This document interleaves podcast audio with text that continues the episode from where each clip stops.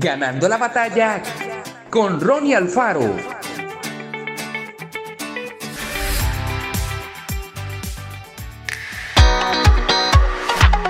Era 1918, cerca del final de la Primera Guerra Mundial, y el fotógrafo Eric Enstrom preparaba un portafolio de su obra. Quería incluir una foto que comunicara una sensación de abundancia en la época que tantas personas sentían sumamente vacía. En la ahora tan apreciada foto, un anciano con barba está sentado a la mesa con la cabeza inclinada y las manos entrecruzadas en actitud de oración. Delante de él solo hay un libro, unas gafas, un recipiente con avena, un pan y un cuchillo. Nada más, pero tampoco nada menos. Alguien podría decir que la foto revela escasez, pero la idea de Enstrom era exactamente lo opuesto.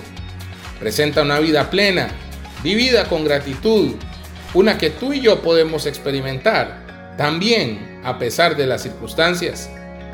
Jesús anuncia la buena noticia en Juan 10, vida en abundancia.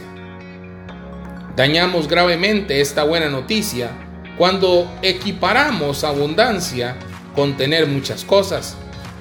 La abundancia de la que habla Jesús no se mide en categorías terrenales, como riquezas o posesiones, sino en una gratitud de todo el ser respecto a que el buen pastor su vida dio por las ovejas y nos cuida y suple nuestras necesidades diarias.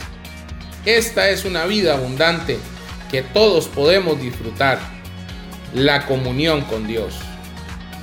Señor, gracias por tu promesa de suplir mis necesidades mínimas diarias. Que Dios te bendiga grandemente.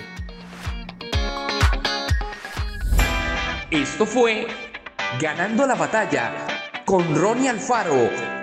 Y recuerda, síguenos en Spotify y en nuestras redes sociales para ver más.